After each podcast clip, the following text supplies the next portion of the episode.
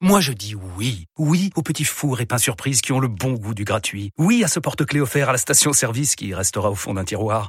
Oui à une pizza achetée, la deuxième offerte, parce que celle offerte est toujours meilleure. On préfère tous quand c'est gratuit. Chez Skoda, profitez de deux mois de loyer offert sur une sélection de modèles jusqu'au 31 mars. Portes ouvertes ce week-end. Deux loyers offerts après premier loyer en LLD 37 mois sur toute la gamme Skoda, Orenia et Enya Coupé, si accord par Volkswagen Bank. Détails sur skoda.fr. Pour les trajets courts, privilégiez la marche ou le vélo. RMC Running avec STC Nutrition, expert en nutrition sportive. RMC Running. 12h35, c'est le moment où euh, nous attendons euh, le retour de Stéphane Diagana. Il est allé se changer, il est allé euh, mettre son habit de lumière. Monsieur ton Altesse, l'ambassadeur RMC Running, est avec nous. Stéphane, rebonjour. Hello, salut. Salut Stéphane. Aujourd'hui, un thème important, Stéphane. Effectivement, euh, quand on s'entraîne beaucoup comme Marise pour préparer des courses euh, au long cours, à un moment donné, on peut ressentir de la fatigue, ou parce que euh, on s'entraîne beaucoup, ou parce que, comme elle, on a une vie euh, trépidante et dispersée. Faut-il écouter son corps? Faut-il écouter sa fatigue? Faut-il alléger son programme, Stéphane, ou au contraire faut-il rajouter de l'entraînement à l'entraînement pour passer un cap? Ben en fait, tu as, évoqué euh, deux situations bien différentes. En fait, il y a des gens qui courent, on le rappelle, bah, qui courent pour se maintenir en forme, donc qui n'ont pas de, de contraintes d'objectifs, de, d'objectifs, de, performance, qui se disent, bah moi, je, vais courir euh, deux fois par semaine, euh, ça va me faire un peu d'activité physique ou trois fois par semaine, sans voilà mettre d'intensité, en faisant la durée que je veux. Et, là, quand on est dans ce schéma-là, si on ne fait pas grand-chose à côté, si on a un, métier peu actif, ben en fait, on peut ressentir de la fatigue, la fatigue du travail, la fatigue des transports, la fatigue du rythme euh, du quotidien, et se dire, ah ben non, il fait un peu froid en plus, je vais pas courir, je suis fatigué. Il n'y a pas de courbature, il n'y a pas de douleur physique, il n'y a pas de surentraînement. Euh, c'est juste une, fatigue, et, et en fait.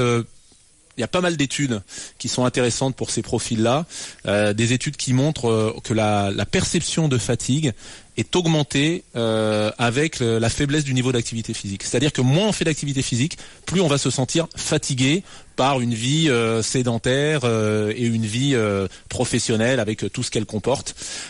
au contraire, quand on remet de l'activité physique, on ne sent, on sent moins cette fatigue. Donc s'il y a de la fatigue dans ces moments-là, euh, bah, il faut se rappeler ça. Il faut se dire, bah, dans la semaine, je fais pas beaucoup d'activité physique finalement. Euh, c'est une fatigue qui est plus liée à, à, la sollicitation psychologique, au stress, et de fait d'aller courir, et ben ça va permettre au contraire de remettre les choses en ordre. Euh, à la limite, j'y vais moins vite, euh, j'y vais moins longtemps, mais ça va ramener euh, un équilibre qui finalement va faire disparaître cette fatigue. C'est un peu contradictoire. Ouais, ouais. Et, et même Il faut pour savoir aujourd'hui distinguer subtilement la sorte de fatigue qui te gagne. Oui, Mais et puis, voilà, et puis voilà, il y a- l'épuisement de la fatigue aussi. Non, mais tout parce que- simplement. parce que parce qu'après, on va parler- sans être épuisé. Exactement, et, et là je parle même pas de fatigue physique ou musculaire, je parle d'une lassitude, un manque d'énergie euh, que l'on peut ressentir avec une vie active sans faire euh, d'activité physique justement, une vie active professionnelle. Et donc là, ça vaut le coup bah, de se forcer un petit peu parce qu'après on voit bien qu'on en récupère les bénéfices, qu'on peut réguler son sommeil, on le sait, et qu'on peut euh, ne plus avoir cette sensation de fatigue. Et on s'est même intéressé à des relations entre certaines pathologies ou certaines situations de maladie et l'activité physique.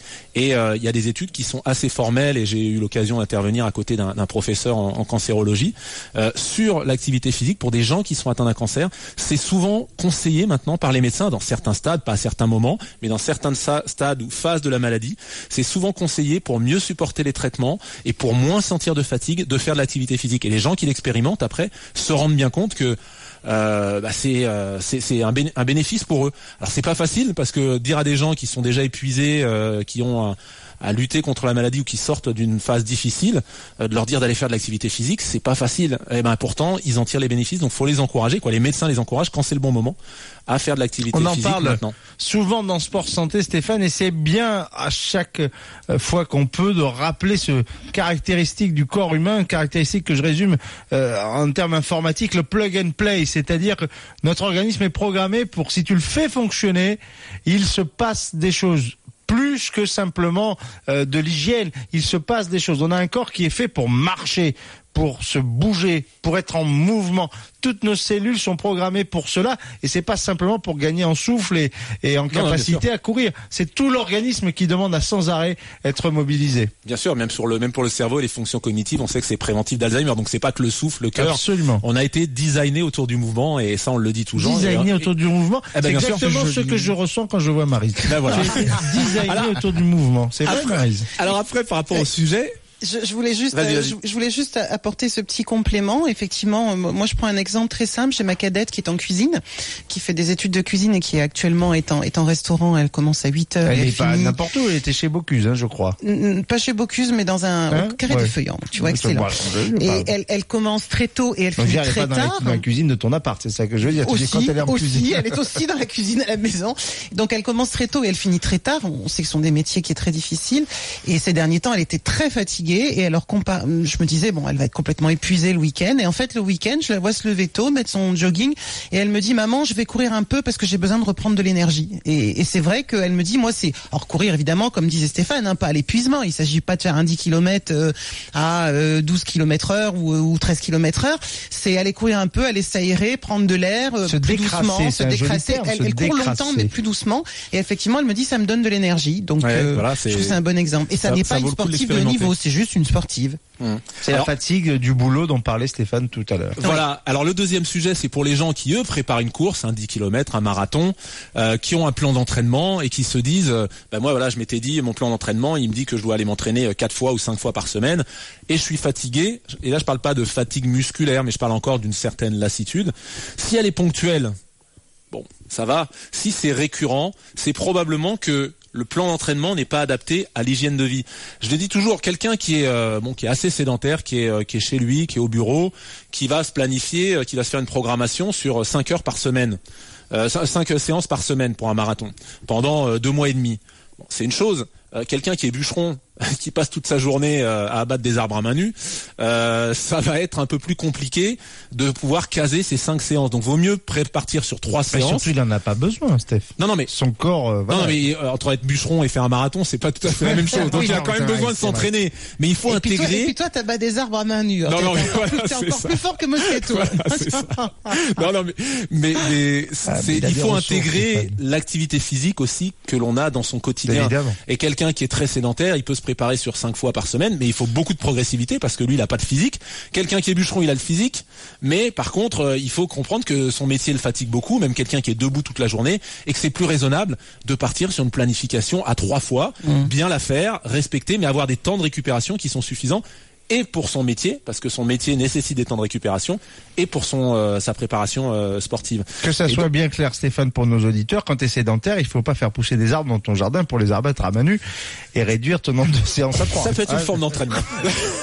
Ça va être compliqué sinon.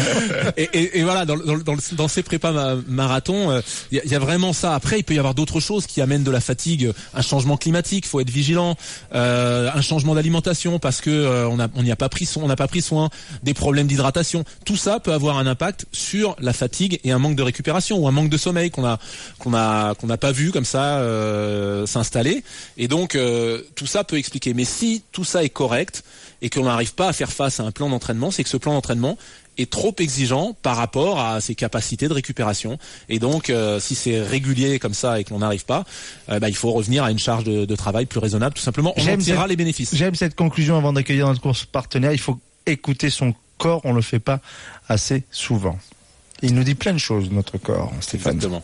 Toi, j'imagine qu'il parle. hein. Allez courir, évidemment, même si vous êtes fatigué. Voilà l'enseignement de, de cette euh, séquence euh, d'RMC Running.